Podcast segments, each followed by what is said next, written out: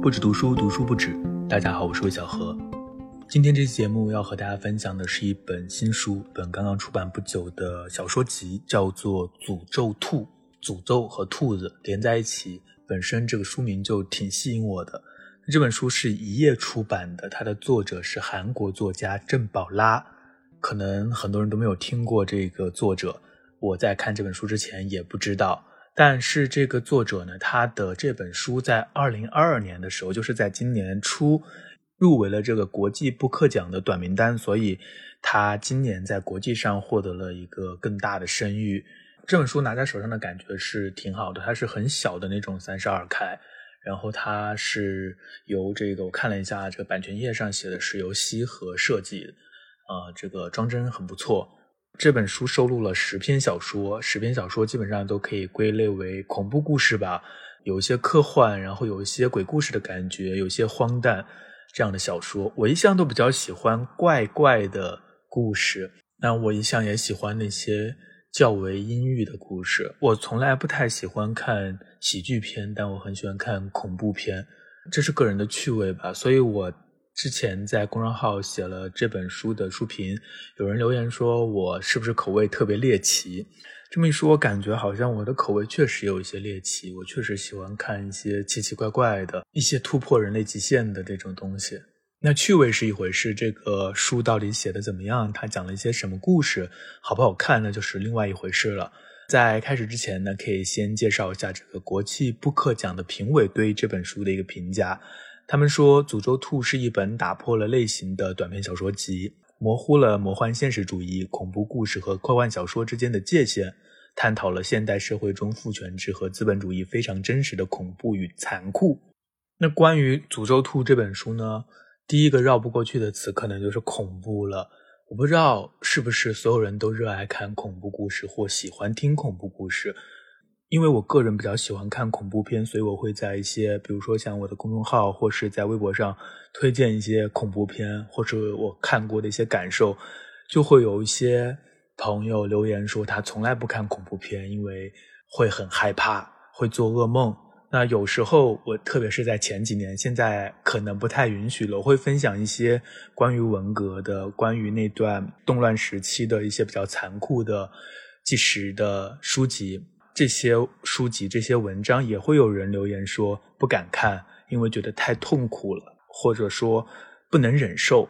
我不知道在听这个节目的大家，你会不会看恐怖故事？你喜不喜欢恐怖故事？你对于恐怖故事的感受是怎样的？希望你能够写一写自己对于恐怖故事的一些经验，喜不喜欢和你的一些感受。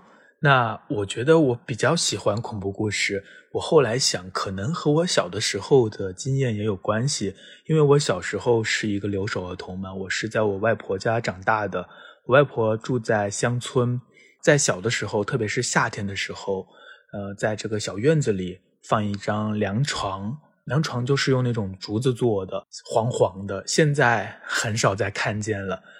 晚上因为是在这个乡下，所以它的天是非常非常黑的，几乎没有任何一点光亮。但是你抬头就会看到银河，是真的那种银河。那这个时候呢，我外婆有时候就会一边剥花生，或一边干着什么事情，或者只是拿着这个扇子在摇啊摇，开始讲一些鬼故事。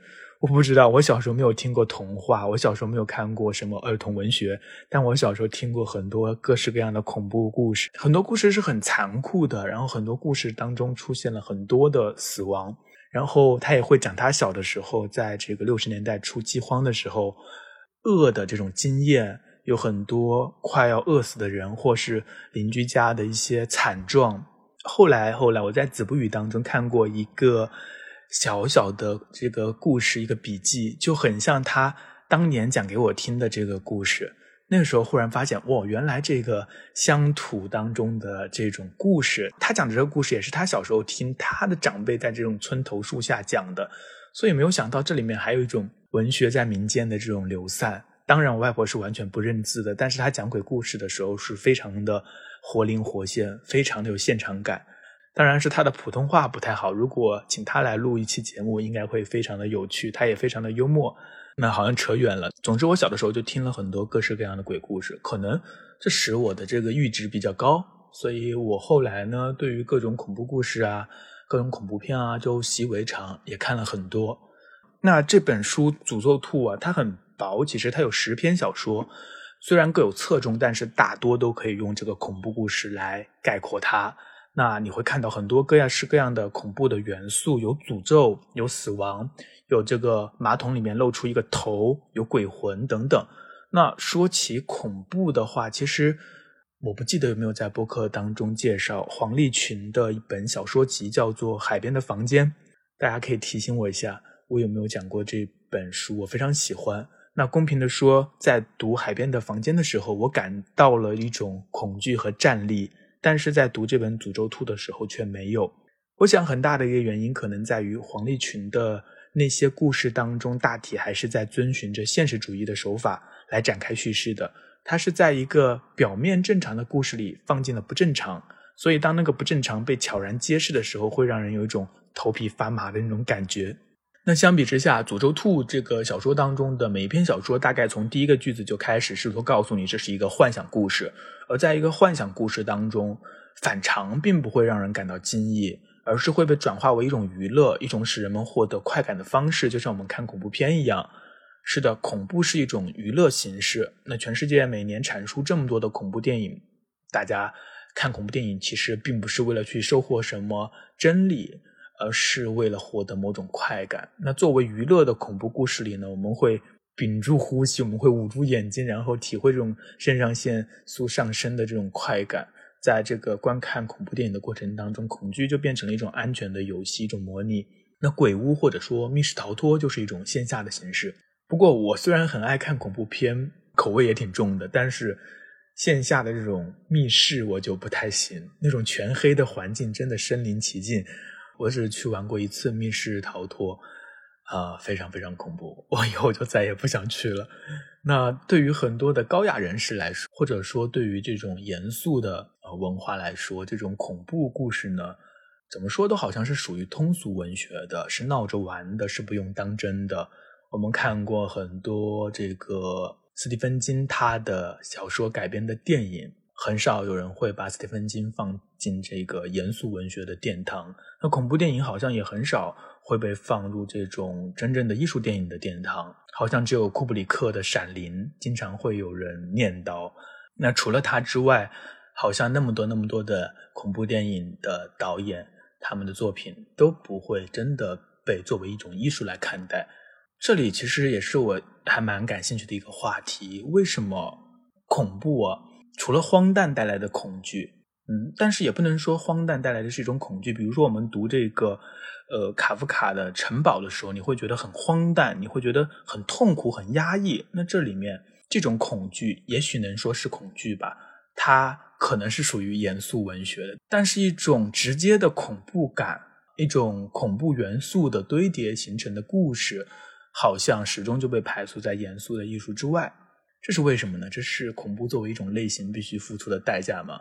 可能恐怖故事确实在简化很多东西，比如说在现实生活当中，死亡是意义的终结，死亡是很重要的一件事情，也是很多文学当中非常重要的一个主题。但是在很多恐怖故事当中，死亡变成了一种表演，一种必要的元素，一种缓解我们焦虑的排练。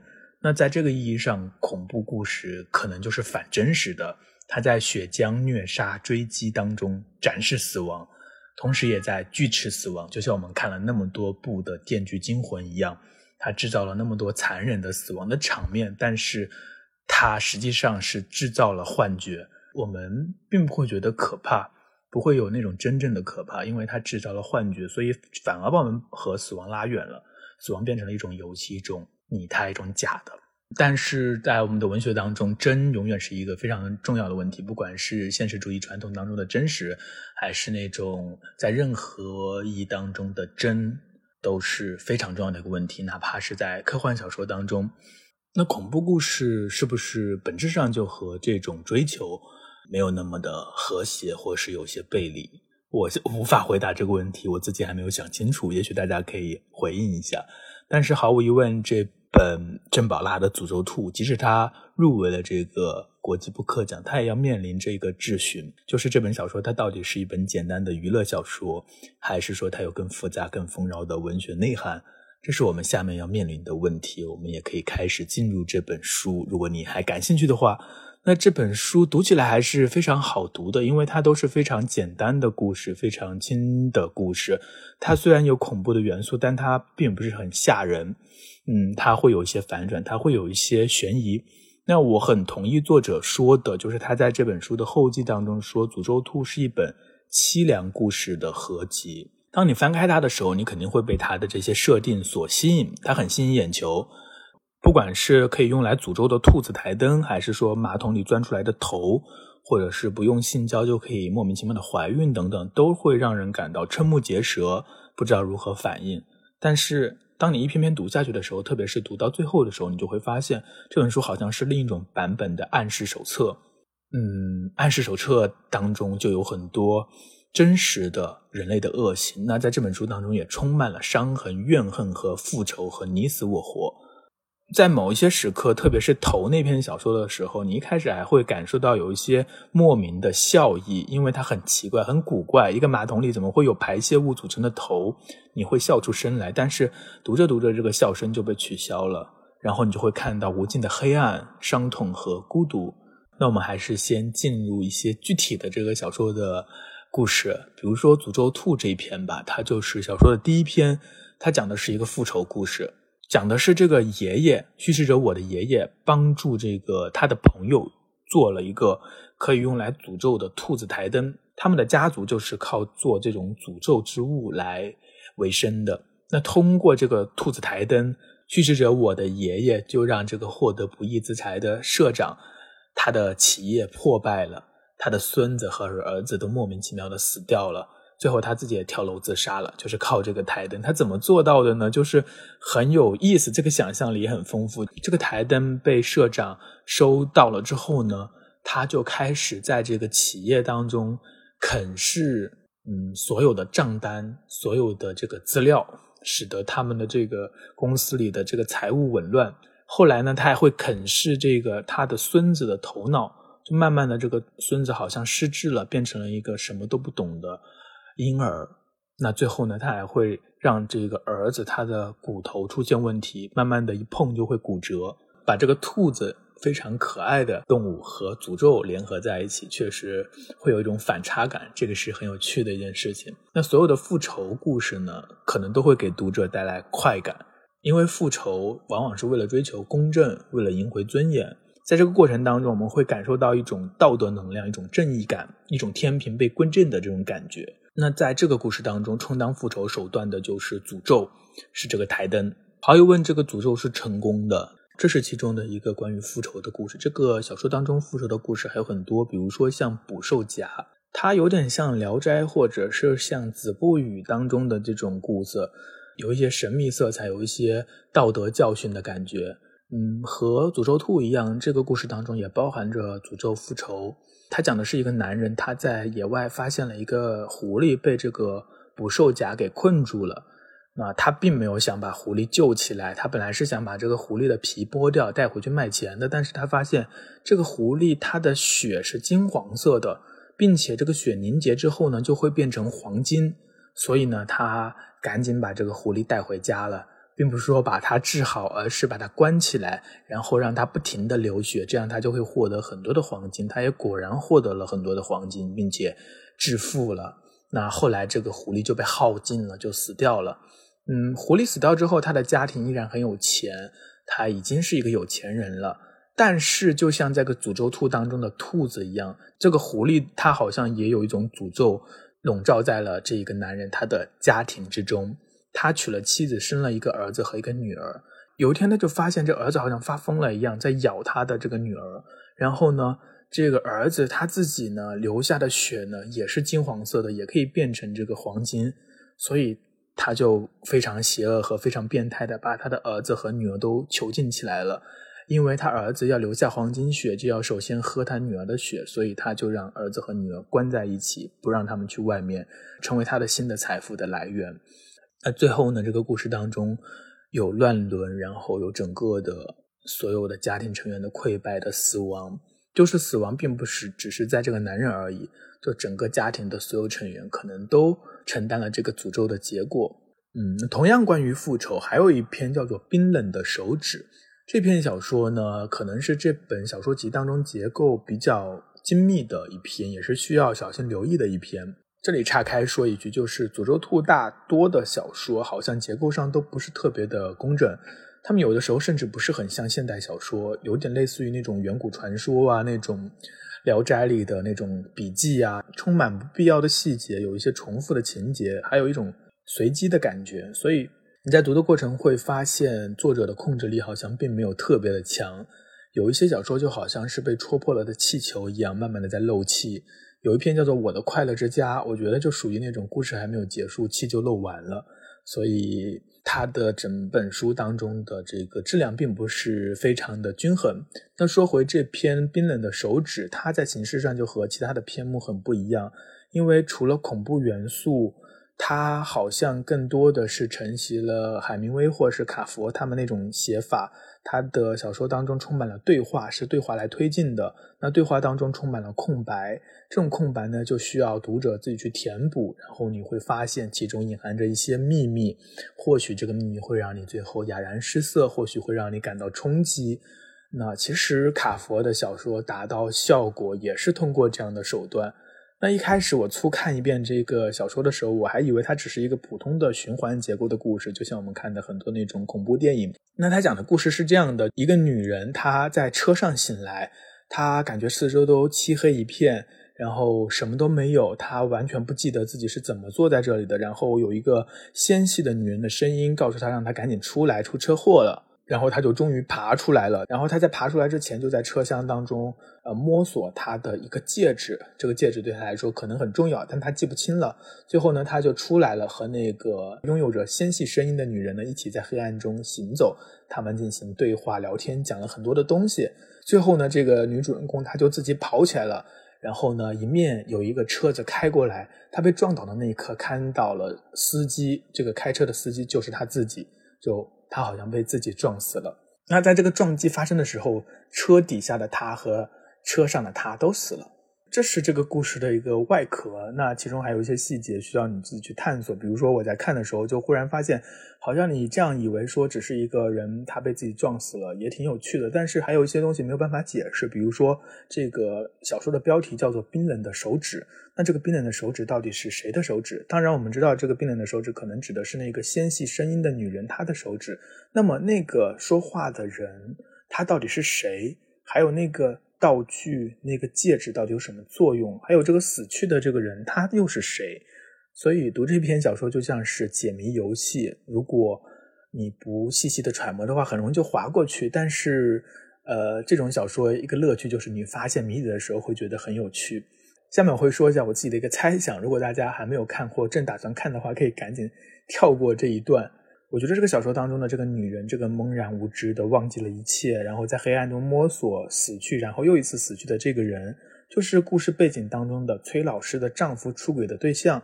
当这个纤细声音的女人和他在聊天的过程当中，就说到说他们出车祸之前是去给崔老师家暖房的。这个崔老师是他们的同事，但是崔老师她的丈夫出轨了，所以呢，崔老师后来自杀了。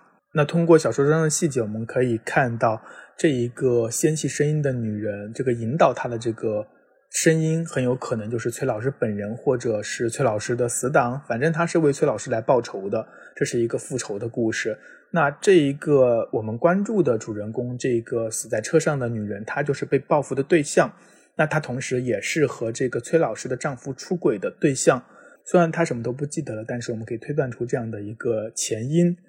那刚刚我们已经介绍了三篇关于复仇的故事，他们的形式可能更有不同，但是有一个很有趣的地方，就是郑宝拉他总是在写复仇，但是他好像不是写一个人如何受到迫害，然后如何准备酝酿复仇，他并不去渲染这个复仇的正当性，相反，他特别喜欢站在被复仇的视角来描写一切的发生。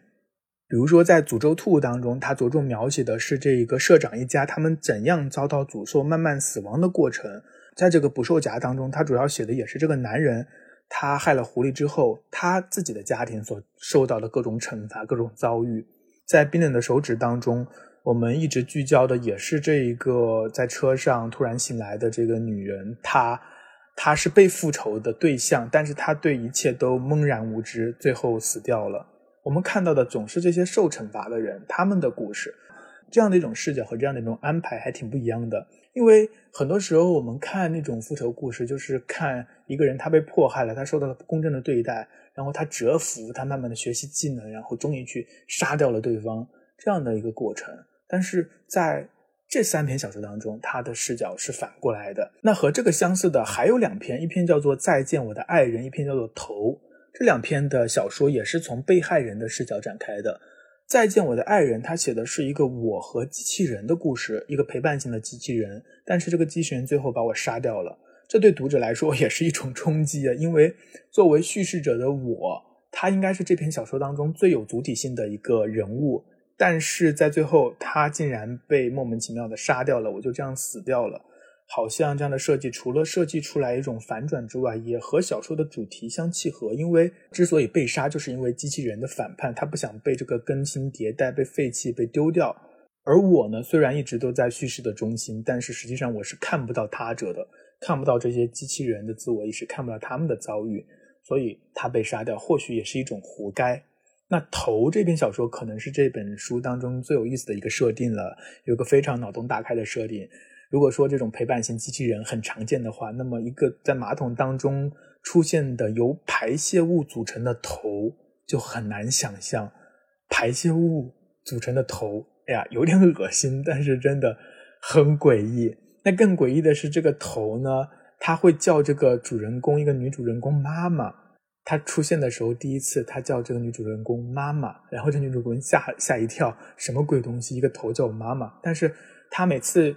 把这个马桶冲掉之后呢，在别的地方这个头还会冒出来，因为他说它是由这个女主人公的排泄物组成的，是由她制造的，所以它永远都会在。那最后的最后，这个头它慢慢的获得了身躯，然后成为了真正的人，然后替代掉了女主人公。这也是一种恐怖片当中还蛮常见的一种套路，就是替代。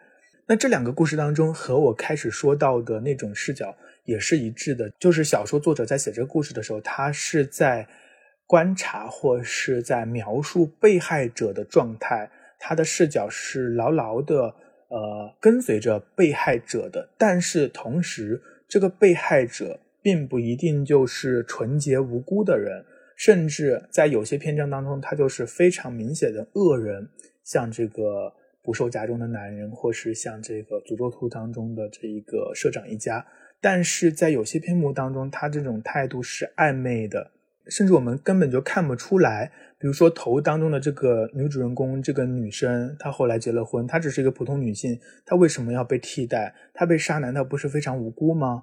还有这个再见我的爱人当中的这个主人公，他被这个陪伴机器人杀掉，也不是很无辜吗？那这个时候作者站在哪里？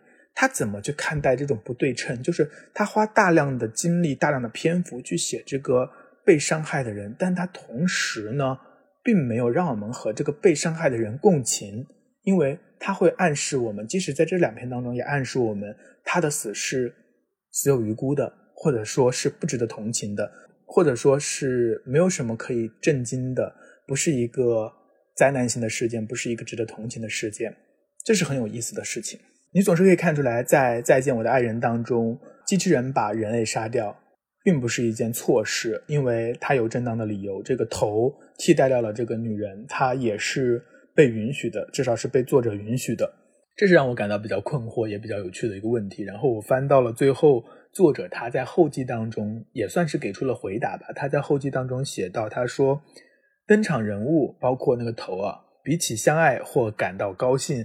更多的时候是通过挫折、绝望、愤怒、渴望、孤军奋战、背叛与被背叛、杀害与被杀害等方式与他人产生连结，与这个世界进行交流。那这段话当然显然是站在那些被伤害的人物的背后来说的，包括那些很明显被伤害的，像狐狸，那也有包括这些从一开始你不并不觉得他可能是被伤害的头。他继续写道：“拨乱反正、惩恶扬善或复仇，在不同的情况下，并不都是必要的。哪怕这些事情都完成了，这个世界也仍旧苦涩，人类依然孤独，这一点永远不会改变。”最后这句话可能就是他所以写这样的故事的一个原因，或是他何以这么写。嗯，他写的虽然是复仇，但是他最后的一个落点竟然是说，复仇并不能够完全使这个天平归正，他最后获得的可能也是一片废墟，是不必要的。世界仍然是苦涩的，人类依然是孤独的，这一点永远不会变。那这句话。可能也是我们读这本书越往后面越深的一个感受。你会看到各种各样的复仇、各种暴力、各种惩罚，但是一切都没有变好。在这本小说当中，最长的一篇叫做《伤疤》，它的故事很像有一个恐怖电影，其实并不是很恐怖。那个电影大家感兴趣的话可以去看一下，叫做《你将不再孤单》。那个电影非常的文艺，非常的缓慢，呃，拍的也很唯美。它讲的是一个被囚禁的女孩。那个女孩呢，被女巫选中了，最后也会成为女巫。但是她和她的这个女巫的师傅呢，就闹掰了。她走进了人类，因为他对人类感兴趣，走进了人类的村庄，三生三世，就他可以去呃进入人类的皮囊，或者是去使用人类的皮囊，然后占有那个皮囊。他经历了很多不同的人生，这三生三世的经历呢，就会看到人类的可怕。不可亲近，最后呢，他仍然是被注定的孤独。那在这篇伤疤当中，主人公是一个男生，他小的时候呢就被寄献给了村庄附近的一个怪物，在一个洞穴当中，这个怪物是一只巨大的飞鸟，它被关在洞穴当中，终日都是黑暗的，没有伙伴，也没有未来。每一次不知道多久一次，这个怪物呢就会在他的身上啄他的血，然后呢就会啄出一个伤口。到成年的时候，他的身上已经满都是伤疤了。呃，现在这个大鸟来啄它的时候，都要啄它的脖子，因为它的脖子以下全都是伤疤。但最后，它终于逃脱了，走到了人间。但是他并没有立刻就获得自由，反而立刻就被人类奴役了，把它变成了一个赚钱机器，让它和动物搏杀。他又经历了很多人类之间的一些争斗、一些故事。他或许感受到了一点点的爱意吧，因为他遇见了一个女生。他终于回去击败了这个大鸟，击败了这个怪物，但是却发现。村庄消失了，村庄不见了，啊，怪物死掉之后，整个村庄也衰败了，好像人类需要恐惧的阴影，人类的世界就是充满恶行，这个村庄是依附这个怪物而存在的。那这个故事当中的主人公，他也承担着绝对的孤独。最后的最后的一篇叫做《重逢》，可能也是这本小说当中最具历史感、最具现实感的故事。在最开始的时候，好像忘记介绍了郑宝拉。他除了是小说家之外呢，他还是这个耶鲁大学俄罗斯及东欧研究的硕士。他在延世大学讲授俄罗斯语言文学和科幻小说的课程，所以他对于俄罗斯文学、对于东欧文学是有很深的研究的。那这篇小说它设定就是在波兰，主人公是一个女生，也是第一人称叙事的。那在这个故事当中，我他遇到了一个男生，他们恋爱了。那这两个人有趣的地方就是他们都能看到鬼魂。一开始的时候，我呢就在街上经常看到一个老爷爷走来走去，他实际上是个游魂。这个男生也向他说出他自己的故事，他的爷爷曾经被纳粹抓进集中营。这里面有句话是这样写的：爷爷一生都沉浸在对已经结束的战争和已经消失的集中营的恐惧当中，他生活在自己搭建的集中营里。爷爷直到死后才真正自由地走在自己的城市。然后在这个故事当中，这个男生他经常会让这个主人公我捆绑他。呃，这是一种性癖吗？他为什么需要捆绑？他说这让他感到安全，因为像是得到了一种允许，我这样的人也可以活下去的允许。那最终呢，这个男生他在练习过无数次的上吊当中结束了自己的生命。他好像无法承受人类的罪恶，然后最后选择了死亡。他无法承受幸存。作者写道：“我们在期待某种东西，却不知该期待什么。未来并不存在，它以及我知道的所有生活的类型，全都锁在了过去。”那现在我们可能要回答最开始提出的那个问题：那这本小说它到底是一个娱乐小说，还是说它也有这种文学内涵，有那些更触动人心的东西，更富饶的东西？那实际上这本小说对我来说，它是有蛮多的缺点的。就像我在前面说到的，它的故事太类型化了，它的小说呢，很多时候有很多娱乐化的那种元素，它的很多小说的结构也没有那么严谨，但是。他的这些故事当中，又有一种我比较喜欢的那种，有点像是类似于从传说和鬼故事当中有的那种氛围。嗯，他以一种非常迂回的方式接近了我们的内心。在这些小说当中，大家如果读的话，会注意到这些小说当中的人物都没有名字，他们要么是男字旁的他，要么是女字旁的他，要么是我，要么是男人、女人、老人、丈夫等等。就像是《名侦漫记》一样，这是一个没有名字的世界。他们不仅是某一个人独特的经验，而是人类的故事。所以读到最后，你会发现，它传递的不是恐怖，而是哀伤。那我想，我们接近某一本书，也不是一定要是把它品一个座次，在这个文学的排序是怎样的。可能有时候我们会这么做，但是我想，对于普通读者来说，很多时候，我们接近一本书，可能因为趣味，然后可能会因为我们从这些书当中获得了一些东西。那在这本书当中，我获得的就是这种孤独和这种哀伤。我想它仍然是值得一读的，虽然它没有那么的完美。好了，如果你对这期节目，你对恐怖故事，你对这个韩国作家，或是你对文学有什么样的想法？你对我之后想要谈的内容有什么建议？都可以在评论区告诉我，这样对我来说会有很大的帮助。我也很希望看到大家的反馈，每次看到大家的留言，对我来说都是一个很激动人心的时刻，因为这样我才知道，说我真的在和具体的人对话，我我的说话好像才有了回音，有了意义。那今天的节目就到这里结束了，希望你有一个愉快的周末，下次再见。